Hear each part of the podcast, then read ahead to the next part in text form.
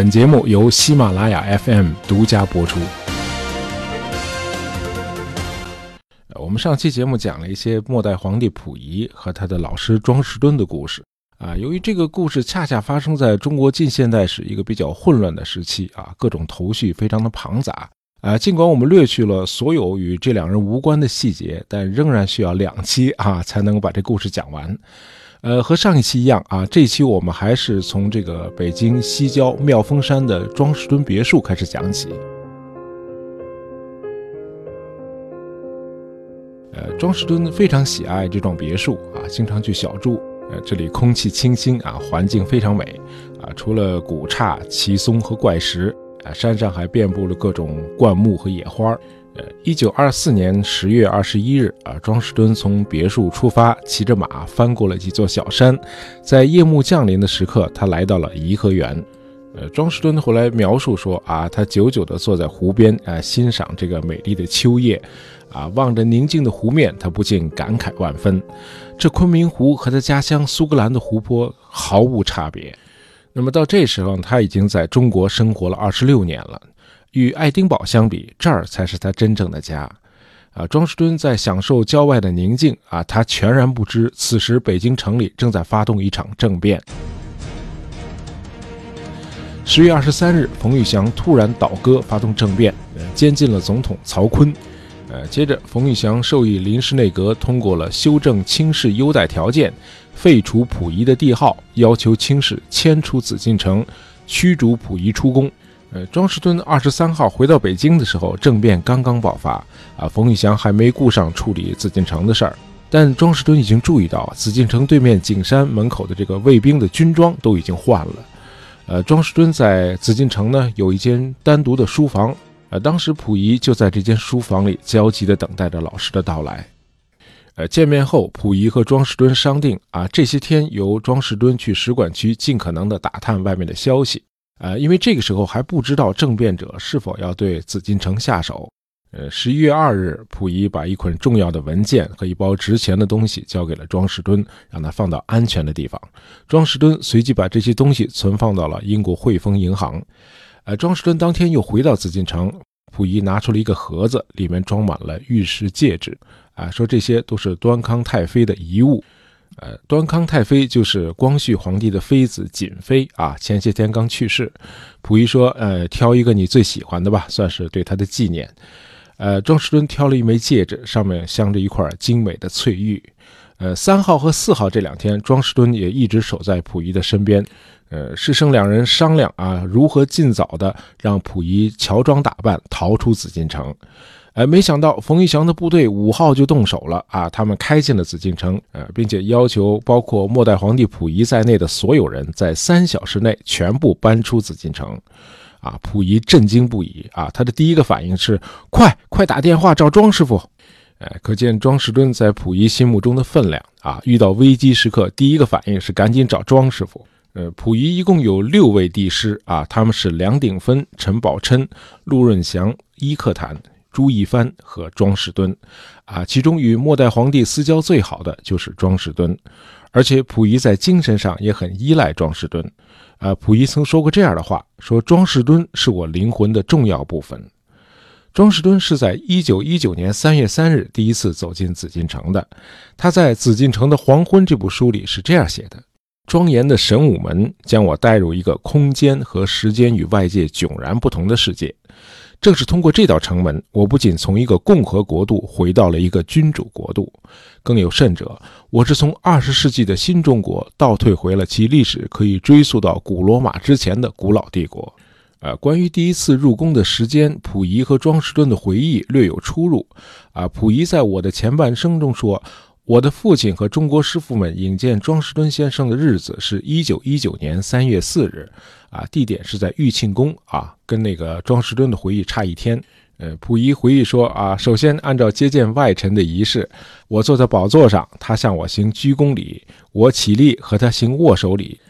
他又行了一次鞠躬礼，退出门外，然后他再进来，我向他鞠个躬啊，这算是拜师礼啊。这些礼都完了之后，在朱一帆师傅的陪同下，庄士敦开始给我讲课。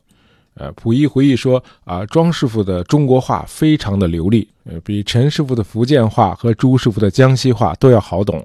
呃，庄师傅那年大约四十出头，看上去比我父亲老，但动作却异常的灵巧。他的腰板笔直啊，我甚至怀疑过他衣服里是不是有什么铁架子在撑着。虽然他的腿也能打弯，但总给我一种硬邦邦的感觉。呃，我们在上期节目里谈到庄士敦的汉学功底极其深厚啊。溥仪回忆说啊，庄师傅通晓中国历史，熟悉中国各地的风土人情，对儒墨释道都有研究，对中国的古诗特别欣赏。他读过多少经史子集我不知道，但是我见他像中国师傅一样摇头晃脑、抑扬顿挫地吟诵唐诗。呃，庄士敦选用《论语·治世于道》这句话，给自己起了一个“治道”的雅号。啊，他很欣赏中国茶和中国的牡丹花。啊，常和宫内外的遗老们谈古论今。呃，虽然是教英语，但庄士敦一直是用中文授课。呃，溥仪说，他和庄师傅之间之所以能够建立一种融洽友好的师生关系，啊，全仰仗庄师傅的耐心。有一次，庄士敦给溥仪带来了一些外国的画报，啊，上面都是关于第一次世界大战的图片，啊，溥仪被照片上的飞机、坦克、大炮吸引住了，啊，因为以前没见过嘛，啊，庄士敦看出了溥仪的兴趣，就指着画报上的东西给他讲解，坦克是干什么用的，哪个国家的飞机性能最好。呃，协约国的军队是怎样的勇敢？呃，一开始溥仪听得津津有味儿，可是没过多会儿，小皇帝就听烦了。他拿出了鼻烟壶，把鼻烟倒在桌子上，在上面画起画来了。庄师傅一声不响地收起了画报，等着溥仪玩鼻烟，一直等到下课的时候。呃，还有一次，庄师傅给溥仪带来了一些外国糖果。啊，溥仪看到庄士敦手里这个漂亮的青铁盒子，啊，银色的包装纸，还有各种水果的香味儿，啊，这些新奇的东西又引起了溥仪浓厚的兴趣。啊，庄士敦赶紧趁热打铁，讲起如何用化学的方法制造出糖果的香味儿，啊，如何用机器使得糖果都有整齐的形状。呃，溥仪回忆说，他根本就不想了解这些，啊，他吃了两块糖，想起了桂柏树上的蚂蚁。啊，他想让那些蚂蚁也尝尝化学和机器制造出来的糖果，呃，于是就跑到院里去了。那么庄士敦呢，就守着那个糖果盒子，一直等到下课。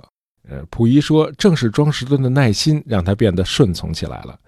啊，咱们前面提到，溥仪一共有五位中国师傅啊，其中梁鼎芬去世的比较早，伊克坦是教授溥仪满语的。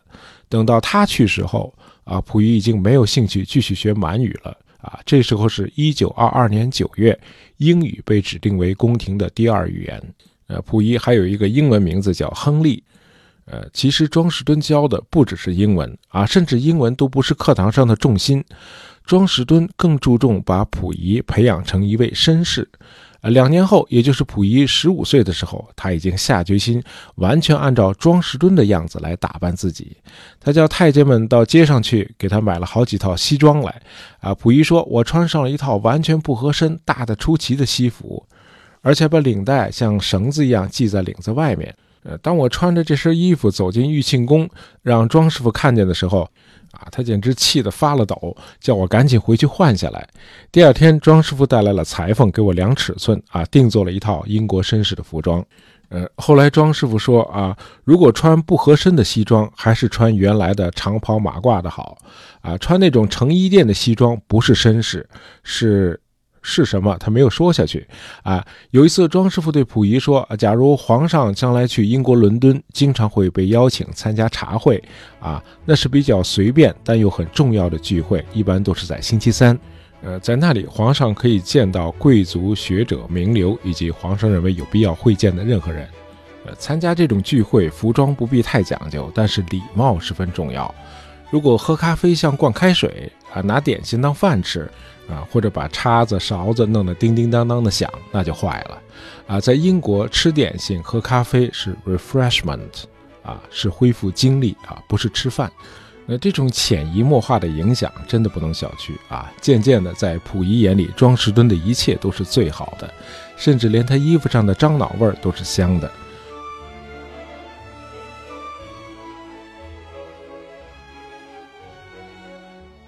恐怕庄士敦自己也没有想到，他竟能对溥仪展现出如此大的魅力，啊，也是因为庄士敦的嘲笑，溥仪后来毅然决定把自己的辫子剪掉了。他这一剪可不得了啊！紫禁城里近千人啊，主要是太监，也都跟着把辫子都剪掉了。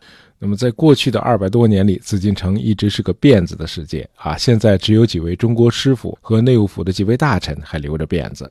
为这事儿，宫里的太妃们哭了好几场。那么，剪辫子已经是庄士敦在宫里间接引发的第二次地震了。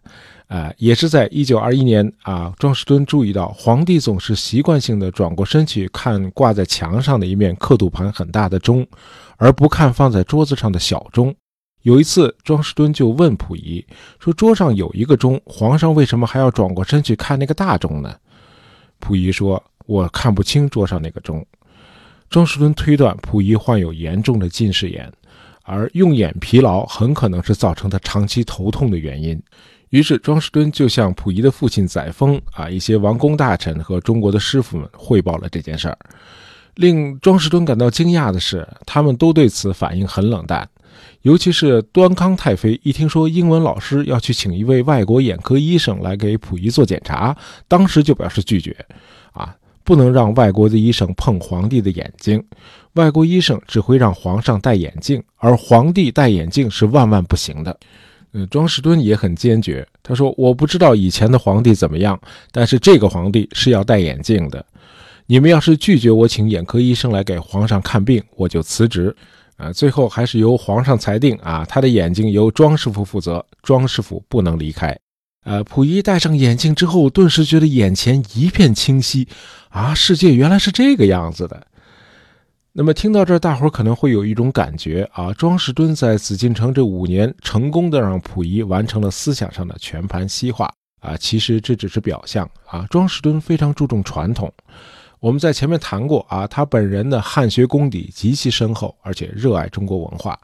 在教授溥仪英文的时候，庄士敦让溥仪抄写了三段著名的文字，呃，这三段文字选自中国儒家经典《孟子》。呃，用庄士敦的话说，孟子的这三段文字特别强烈的表明了一种民主的思想。这些文字也是由庄士敦亲自翻译成英文的。溥仪在十五岁那年抄写的这三段著名文字的引印件，被庄士敦作为附录收录在《紫禁城的黄昏》这部书里啊，在第一百八十五和一百八十六页。如果大家手里有这本书的话。呃，庄士敦认为溥仪非常的聪明，用孟子的思想解释现代的民主政治，溥仪一听就明白啊，不需要做任何课前准备。呃，庄士敦说，在中国，孟子的“民为贵，社稷次之，君为轻”的思想，比西方的民主理念要早得多，因此他给溥仪讲的内容与中国古代圣贤的教导在本质上是一致的。那这个时候，庄士敦对溥仪的影响力已经在宫内外广为人知了。于是，常常会有一些怀有各种目的的人去求见庄士敦啊，希望他给溥仪带话。那么有一次呢，在神武门口，一个年轻人拦住了庄士敦。这个年轻人自称是基督教富林安息会的成员。